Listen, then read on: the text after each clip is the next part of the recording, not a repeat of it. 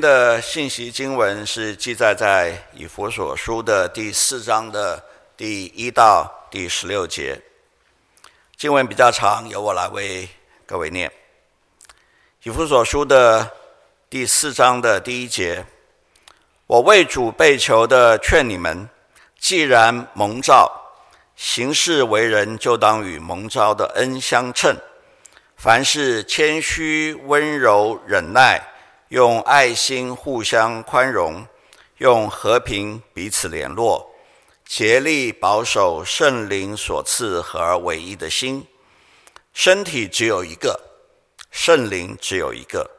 正如你们蒙召同有一个指望，一主、一信、一喜、一神，就是众人的父，超乎众人之上，贯乎众人之中。也住在众人之内。我们个人蒙恩，都是照基督所量给个人的恩赐。所以经上说，他升上高天的时候，掳掠了仇敌，将各样的恩赐赏给人。既说升上，岂不是先降在地下吗？那降下的，就是远升诸天之上，要充满万有的。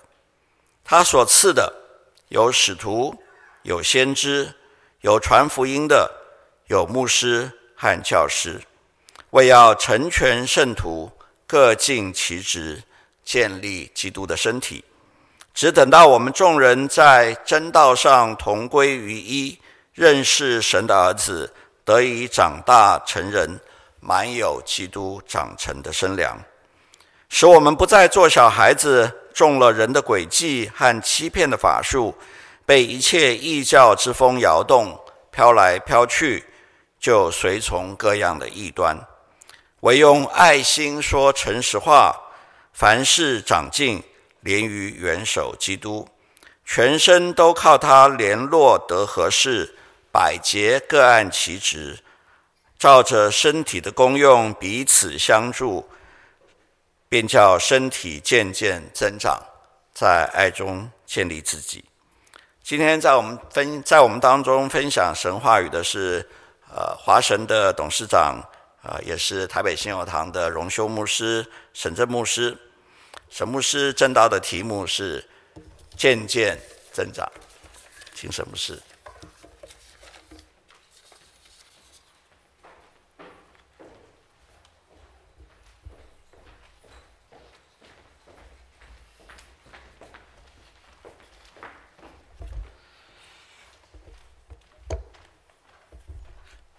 弟兄姐妹平安，感谢主，也非常高兴再一次 来到这里跟大家一同敬拜。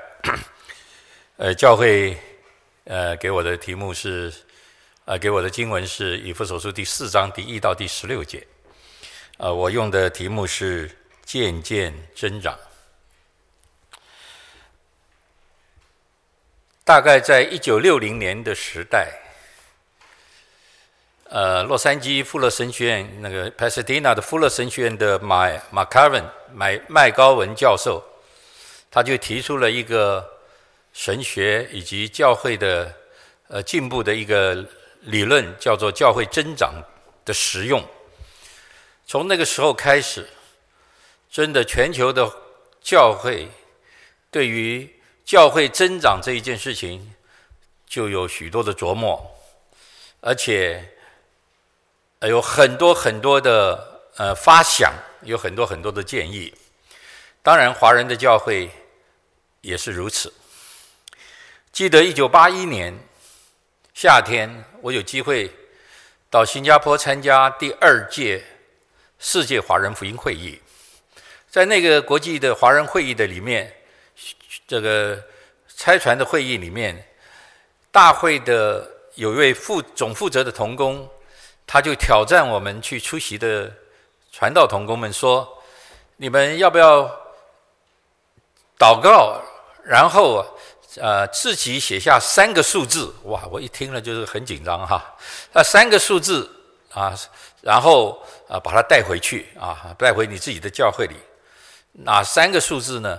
啊，他是说要写一个现在你们的实际的情况的数字，然后要写一个预期五年或者七年以后你希望达到的一个数字。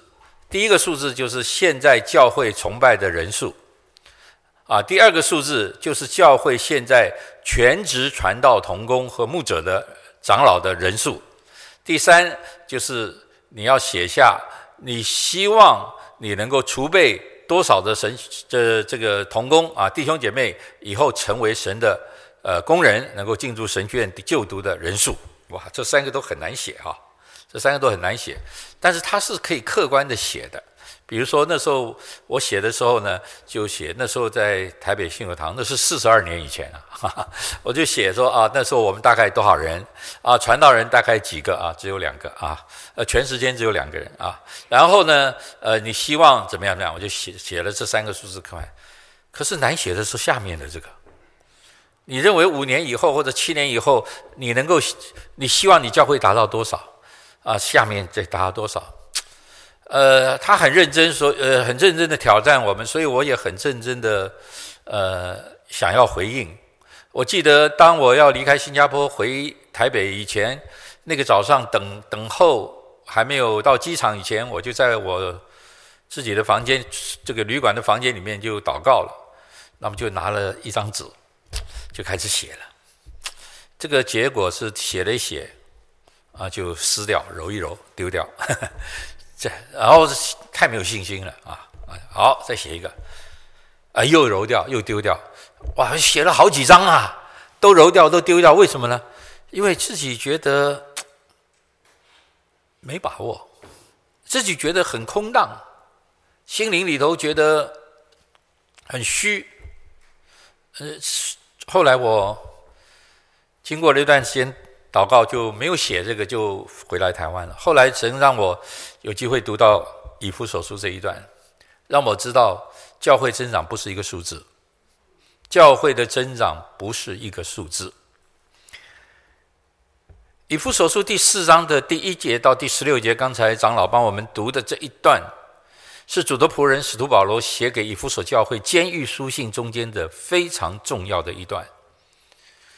而且是带着他心里很深的爱、负担和祷告所写下来的。因为，因为一开始他说：“我为主被囚的，劝你们。”“劝”这一个字，在新约圣经里面出现十五次，保罗用了十次。除了这里以外，各位可能相对比较熟悉的是罗马书十二章第一节：“我以神的慈悲。”劝你们，就是这个字，代表他内心真正的一个诚恳的对以弗所弟兄姐妹们的，呃，这个这个教导。这个教会是他所设立的，是他所开始的，是他所爱的，也是在初代的教会中重要的一个教会。可是这个教会真的碰到难处了。以弗所书四章第一到十六节，就是告诉我们这个教会碰到难处了。但是保罗也借着这短短的十六节的这短短的经文的里面，在第十六节就告诉我们说：如果一个教会靠着主的恩典，做了第一节到第十五节的每件事情，做了第一节到第十五节的事，教会的增长是一个必然的结果。这是。主的仆人保罗告诉以弗所教会的，而在第十六节，他特别强调“渐渐增长”的“渐渐”这两个字。我觉得今天很多的特别早期强调教会增长的这个这个呃神学家或者牧者、实践神学的老师，不太强调“渐渐”这两个字，在这个快速。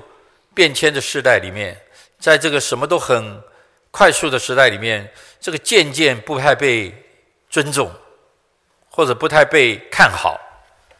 其但是我今天觉得“渐渐”这两个字，是以弗所书第四章这一段经文中一个非常重要的关键。教会是基督的身体，渐渐不是停滞，渐渐也不是照进，渐渐是平稳的，是健康的，是生命中一个非常美丽、可爱、成长的一个现象。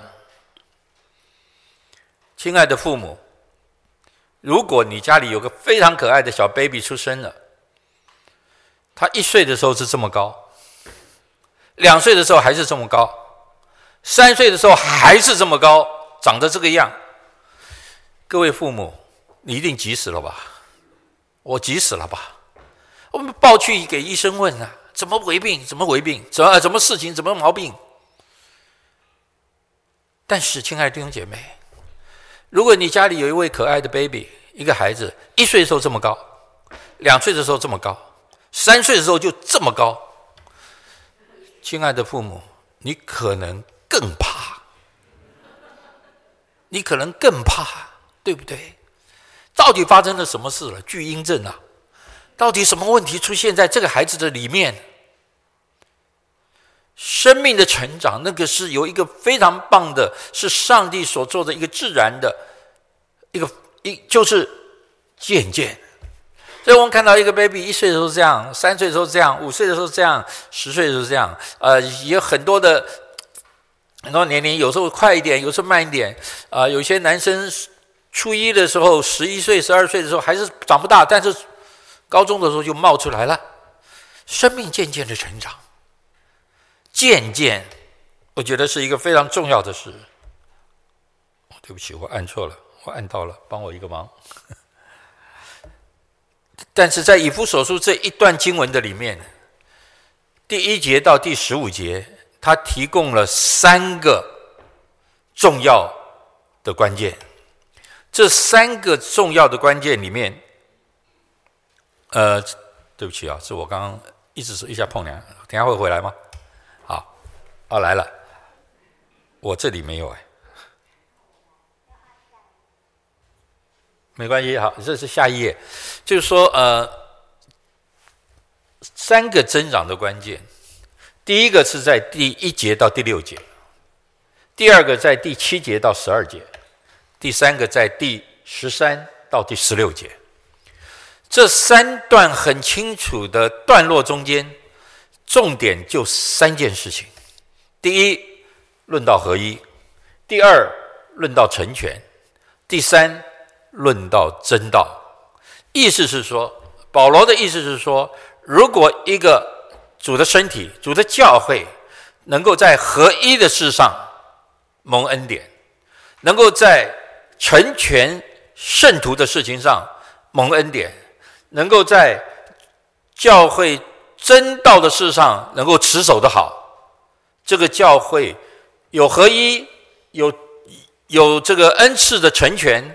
有真道的建造，这个教会的增长是一定自然渐渐会成的，不是你的努力，也不是我的努力，不是我们人用什么方法也揠苗助长，没有，那个不是那个，那是神的工作，是神在，谢谢，是神在人里面的工作。那第一就是合一，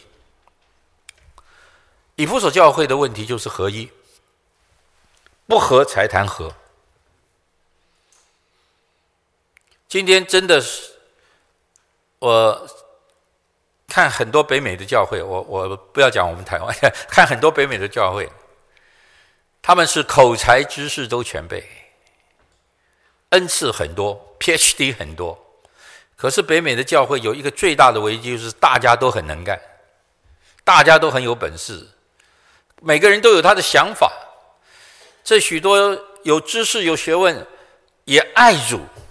也愿意爱主的弟兄姐妹，在就会用自己的领域、自己的思想，想要来建立教会，所以在很多的事情上很坚持己见。合一是什么？合一就是我们以基督耶稣的心为心，我们要与神合一。第四第四章的一节到六节一直强调那个一。一直强调那个一。保罗知道以弗所教会的问题，他也知道人心的问题，所以他说：凡事要谦虚、温柔、忍耐，用爱心互相宽容，用和平彼此联络。各位，这每一点都是圣灵的果子。要借着这一些，他说要保守合而为一的心，而且是竭力的保守。竭力就是愿意付代价的。可是今天人的问题就在这里，这个世界也一样有这样的问题。可是，在教会里面，要回到神的怜悯和神的恩典的里面，蒙救赎的人要在神的恩典里面想这件事情，思考这件事。今天如果有两个人非常好的朋友，他们一起创业，他们很成功，很努力，也很成功。他们的事业，他们的公司就蒸蒸日上，日渐繁荣，就就开始发达了，也发财了。那么到了某一个程度，接触面越来越多的时候，会有不同的想法，这是很正常。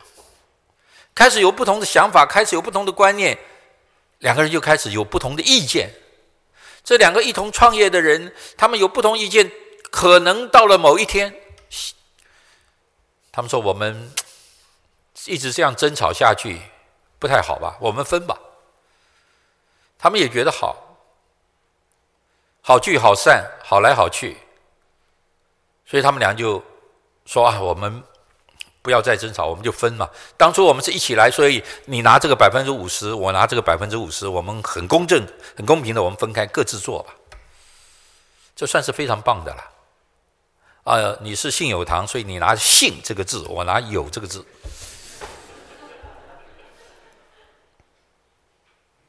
这叫做不合则分，不合则分，这是世界的做法，绝对不是教会该做的。教会的做法不是分，是退，不是分开。是退让，这个退让是很不容易的一件事情，因为人有有个性的人，有成就的人，要他退让，那是谁退谁让啊？是你退还是我让啊？你先退我就退，你先让我就让，那么是谁先谁后呢？这个几乎没有答案啊。可是属灵的事就在这里头。可以有一些思考。我是非常喜欢《创世纪》二十六章的以撒，虽然整个以撒的生涯中他有很多的缺点，但是《创世纪》二十六章记载的那个以撒，让我是很欣赏。一开始真的对以撒的认识不够，就是觉得这个以撒也是啊，当人赶你走你就走啊。对不对？圣经上告诉我们，以神上帝赐福以撒，他就有百倍的收成。非利士人啊，就是今天的巴勒斯坦人。所以我其实这两天一直要问胡维华老师一个问题：巴勒斯坦人是不是以实玛利的后裔？好像不是，他们是迦南人。啊，好，这是另外的题目。他们就来对以撒说：“你走，你这个做客的，你这个寄居的，你这个搭帐篷的。”不准在我们的地方就赶他走，以撒没办法，他一点力量都没有，他就走。在那样的一个沙漠的地方，最需要的就是水，所以以撒得着神的恩典，他就到了一个地方，他就找水井，他很有恩赐，就找到一个水井。非利士人就来抢他的水井，以撒没办法，又走，又来抢他的水井，又走，又来抢他水井。哎呀，终于有，终于有一天，他走到比较远的地方，他又得到一口水井。哎，这次他看非利斯人不来了，不来了，他就起了一个名字，给这个比较远的水井起了一个名字，叫做中文的翻译叫利河伯。那个意思就是说，现在他们不来跟我抢这个地了，我在这个地方很宽阔，我有一个宽阔的地方。各位亲爱的弟兄姐妹，当我起初读这个创记二十六章的这个地这一段的时候，我心里是很闷的，闷。赶你走你就走，赶你走你又走，到最后没人赶你，就说我宽阔，这不是上海的阿 Q 吗？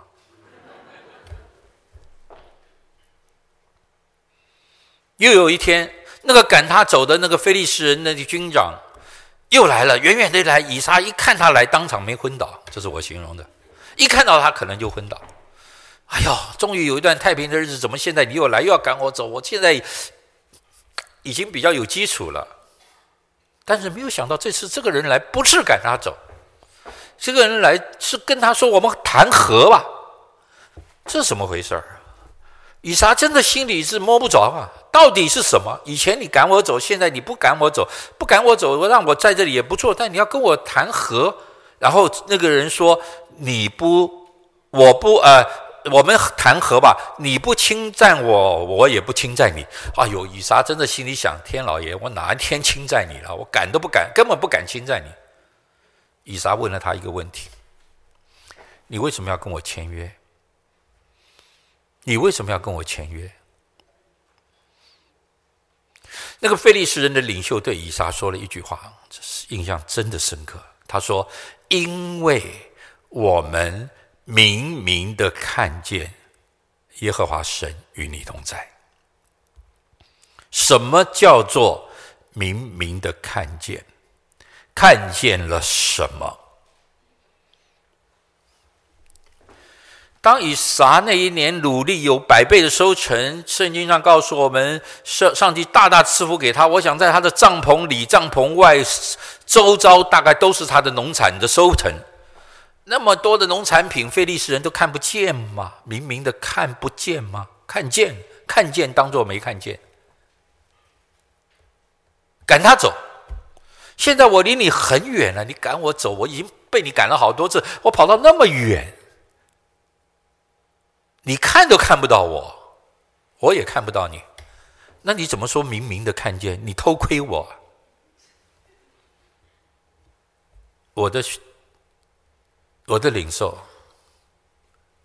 就是因为他退让，每次的退让都得着祝福，每次的退让都得着活水井。而这个在非利士人的眼中觉得是不可思议的事，若没有神的同在是不可能的。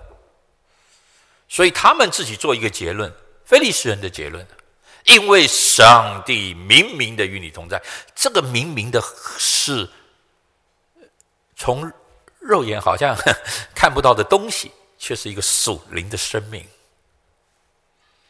这就是退让，教会里的事情。我们一起服侍，亲近的同工一起配搭，总难免会有不同的看法和意见。只要不是真理上的问题，只是做法的问题，亲爱的同工和弟兄姐妹，绝不必坚持什么，绝对不用坚持什么。让我们尊重那一个负责的同工。他经过许多的思考和听过很多的意见所做出的相对他觉得合宜的这个建议就好。资深的童工也要留意，不是自己的经验和累积的声望就做出很快的决定。我记得我还很年轻的时候，在台北堂有一次我们谈论一个长执会谈论一件事情，其实在我的书里面我写过。我们谈了一件事情，那件事情就大家说，这次长子会希望能够做一个终结的决定，教教会要怎么做。结果那天一开始开会的时候，有位长老就很资深的长老，他就一开始就提了，他说：“我们就这样做啊，我们就很快，这个事情不难，我们就这样做。”他就提了一个意见。他提完了以后，他就坐下来。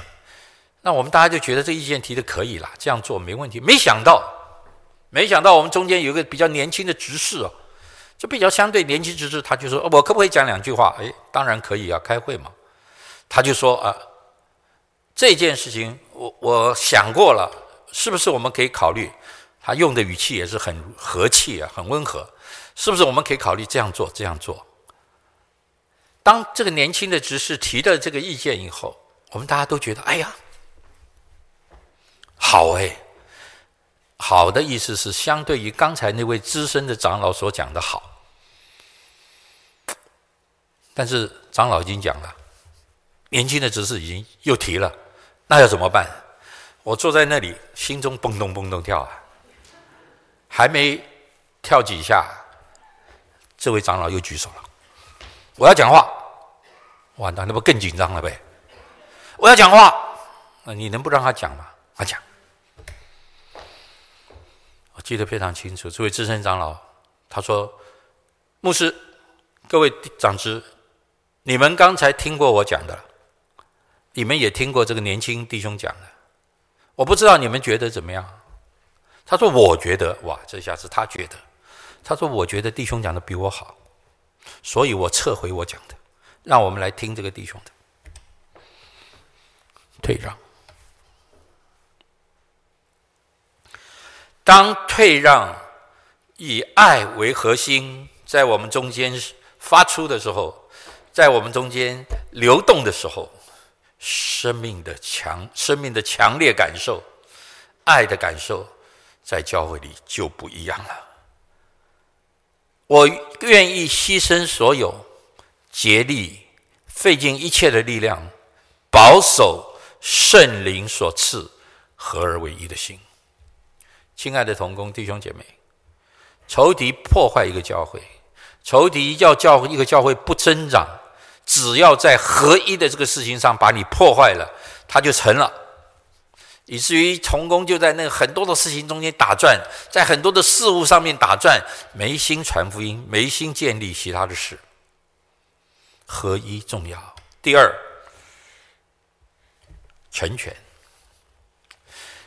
第七节到第十二节这段经文的里面，讲到恩赐和成全。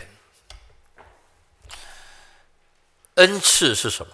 就是上帝赐给人特别能够做的那件事情。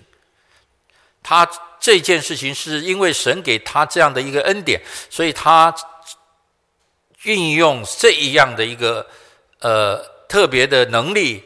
呃，运用这样的能力，他能够驾轻就熟，他也可以很很很好的能够完成这些事情。呃，有人很会弹琴，有人不会弹琴，所以我们就知道那个会弹琴的人，他有这个音乐方面的恩赐。我不会弹琴，我不会唱歌，不太会，所以我这方面的恩赐弱一点，但是我会有别的。圣经的启示是，每个人都有他的神所给他的恩赐，每一个人都有。重点是在教会的里面，是我们怎样能够认识人的恩赐，能够让这个有恩赐的人，在他的那个恩赐的范围中，恩赐的里面，能够建立教会，能够服侍。这中间有是有一些难度的，比如说，我们谁知道是不是每个人都知道自己的恩赐是什么？不是每个人都知道自己的恩赐是什么。那么，要认识自己的恩赐是什么，也可以同步的来认识自己的恩赐不是什么。有很多人没有那个恩赐，他觉得自己有；他有某些恩赐，他不觉得自己有。所以，怎么样能够让帮助弟兄姐妹、帮助每一个人来认识自己有的恩赐，然后发挥这个恩赐来侍奉主，这是成全教会的一个关键。求主赐给我们中间有那能够发现或者认识别人恩赐的人的恩赐。他有这个恩赐，他看到某人，他就知道他有这个恩赐。他没有这个恩赐，但是让我们也知道，在恩赐是各有不同。上帝将各样的恩赐赐给人，让我们在这个教会里面就是有不同的恩赐。如果教会所有我们这里一百个人、一百多个人都只有一种恩赐，我不觉得教会，我不觉得主会这样做。恩赐也不是去追求的，我们所有人都追求某一种恩赐，我觉得教会也很怪怪的。所以，如果我们能够认识弟兄姐妹的恩赐，彼此认识对方的恩赐，也欣赏对方的恩赐。因为这恩赐是神所按着他的旨意赐给人的，那么我们服侍负责的同工，能够把这样各样的恩赐的弟兄和姐妹们放在对的位置上，这叫做成全圣徒，各尽其职，就会建立基督的身体，成全。信徒，不是成全传道人。但是恩赐也有危险。当我们谈到合一的时候，合一的被破坏，非常有可能是有恩赐的人在破坏的。教会的合一的被破坏，非常可能就是因为教会的负责同工把它破坏的。因为这些人有恩赐，有恩赐是好的，绝对是神所赐的。但是恩赐有恩赐的人对一个教会是加分还是减分？这是值得想的问题。当然是加分，我们都认为是加分。真的吗？渴望是加分。当然，正向的思考。也是渴望这个加分是临到我们的中间，但是就看有恩赐的人，他的生命是怎样的生命。有恩赐的人，他有一些危机的。圣经特别讲到，神把恩赐赐给人，然后让我们知道有恩赐的人是使徒、先知、传福音、牧师和教师等等。要成全圣徒，各尽其职。这样有恩赐的人在教会里面的工作，在教会里面的参与，是运用一个怎样的身份或者怎样的一个态度来参与？有恩赐的人有一个危机，我这里提到恩赐的危机。有恩赐的人有一个危机，就是认为我最强，什我最会。另外，相同的一个危机就是别人也认为你最强，所以你最好。所以有形无形的假假以时日，他就被凸显在这个团体的中间。这不一定是错，但是有恩赐的人自己要知道，如果我被凸显，我不是做主人，我是做仆人，我不是要骄傲。我乃是要谦卑，所求于管家的，是要他有忠心；所求于管家的，要谦卑服侍。什么叫做有恩赐的好管家？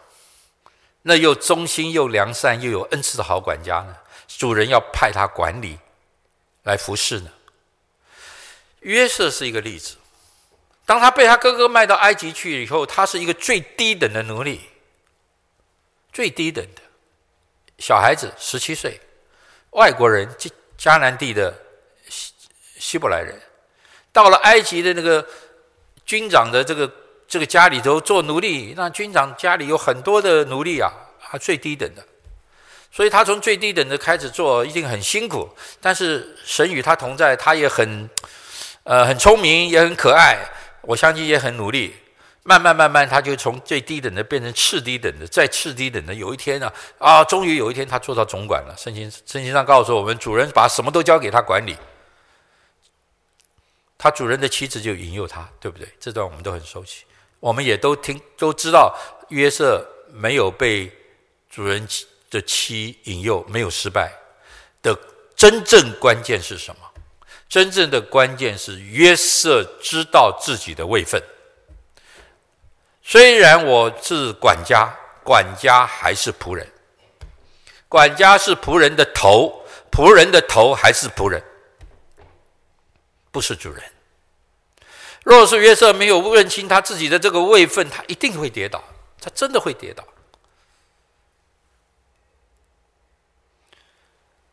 做一个有一个有恩赐的人，还有一个很大的危机被记载在彼得的书信的里面。彼得说，在末后世代的时候，我们每一个人在教会里服侍的时候要留意。彼得就举了两个例子，一个例子是说，一个很会讲道的人，一个会讲道的人，一个是很会接待人的人，因为在初代的教会，那个接待是非常重要的。他说，讲道的人要按着神的圣言来讲。接待人的人要按着神所赐给他的能力来接待。那么这句话很清楚嘛，啊，我会讲到，你是被这个，其实我觉得是指两个两个面向，一个是台面上的讲到的，一个是台面下的接待的，都是教会里面重要的服饰。台面上的人，你不是自己爱讲什么就讲什么；接待人的人，也不是你自己要怎么接待就怎么接待。这中间有三个中文字，有三个字。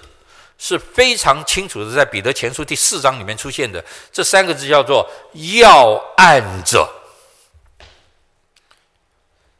讲道的人要按着神的圣言讲，接待人的人要按着神所给的力量接待。要按着是什么？要按着就是你要有个规矩，要有规矩。有恩赐的人的另外一个危机就是不按规矩。我有本事，什么都可以。有恩赐的人，当他的恩赐越来越明显，大家越来越尊敬他的时候，越来越称扬他的时候，他忘了自己是仆人，他忘了要按规矩走。交给我了，没问题，我知道怎么做，你们放心好了。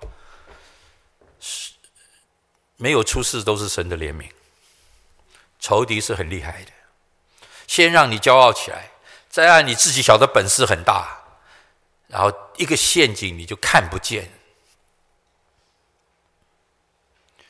教会需要有恩赐的弟兄姐妹，各尽其职，建立基督的身体。第三，从第十三节到第到最后十六节。这段圣经讲到真理，一个教会，大家同心合意，在这里非常喜乐、感恩，同心建立主的教会，唱诗、祷告、聚会、扶持、担待，感谢神。这教会各样的恩赐显明，真的各尽其职。哇，看见神把得救的人加入在我们的中间，很好。但是到这里还是不够的。因为教会若没有根基，就是耶稣基督。没有耶稣基督的话语，没有上帝的话语，在这个教会里面，教会不过是一个社团。保罗写给他的属灵的儿子提摩太的书信里面，我相信那是保罗最呃，在许多诚恳深刻的里面，他对提摩太写的这个。提摩太前书里面的最重要的一件事情，就是你提摩太在教会里面服侍，我把你放在这个教会里面，你最大的责任是要持守那纯正的教训。这是保罗对提摩太最大的托付，也是提摩太承受传承中最大的责任。纯正的教训，英文叫 sound doctrine。真道才是一切真正增长的根基。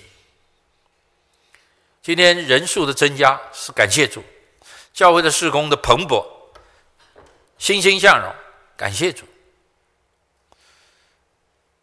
今天崇拜中大家一起在这里，很喜欢、很乐意参与，感谢主。但是如果没有真道，没有上帝的话在我们的中间，在聚会的中间，在弟兄姐妹查经、祷告、小组的聚会中间，在崇拜的中间，也在我们个人生命的这个里面。如果没有神的话，或者神的话是非常的稀少，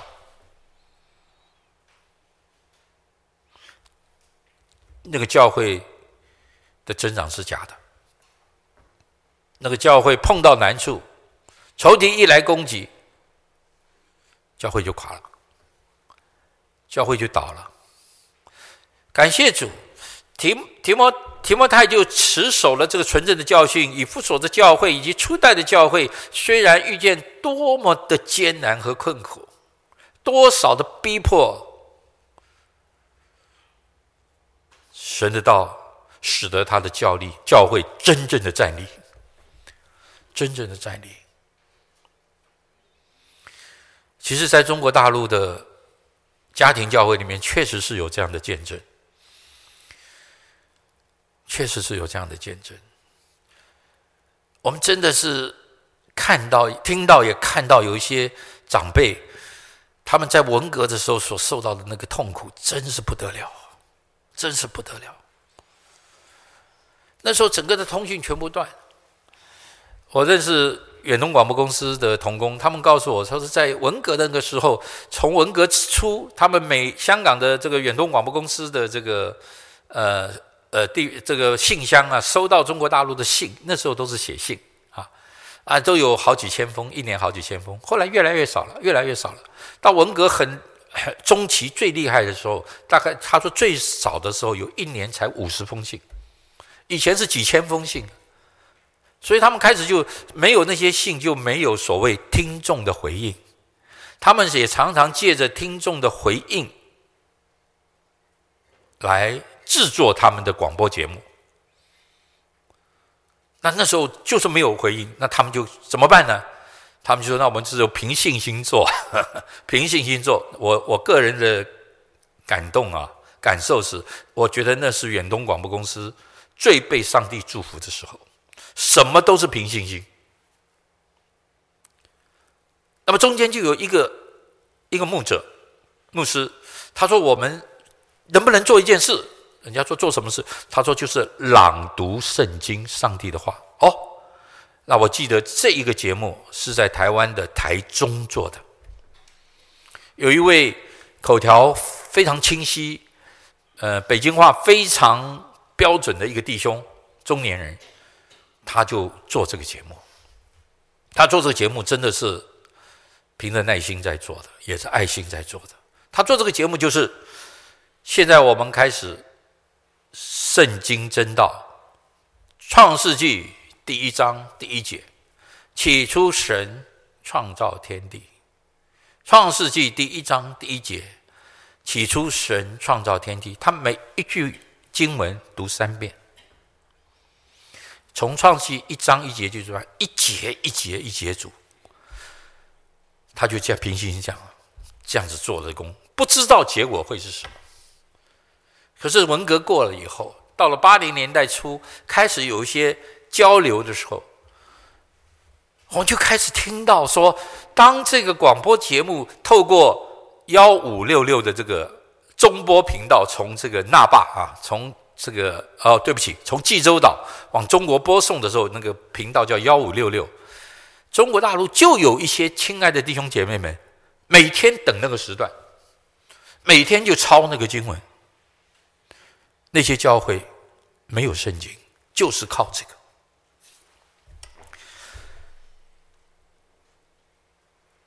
八零年代、九零年代，神赐福给中国家庭的教会，基督徒的人数真不知道是多少倍数的成长。哦，我有机会到一些地方去，哇，真的很感动，很感动。可是我发现一件事，我真的发现一件事情，他们都不懂得怎么样带领教会，但是他们有一件事情，他们就是很会背圣经。家庭教会的弟兄姐妹，那些领袖，那。圣经真是会背啊，很熟啊。当然解释上要教导，但是很熟，真道在他们的里头，神的圣灵帮助他们。弟兄姐妹，真道就是基督，真道就是耶稣基督。我就是道，我就是道路，我就是真理，我就是生命。不高举基督。这不是主的教会，高举人的做法，高举人的说说辞，坚持人的经验，不一定不对，但是这是世界的公司。高举基督，高举主的真道，高举神的话语，持守那纯正的教训，这是保罗对以弗所教会的。勉励。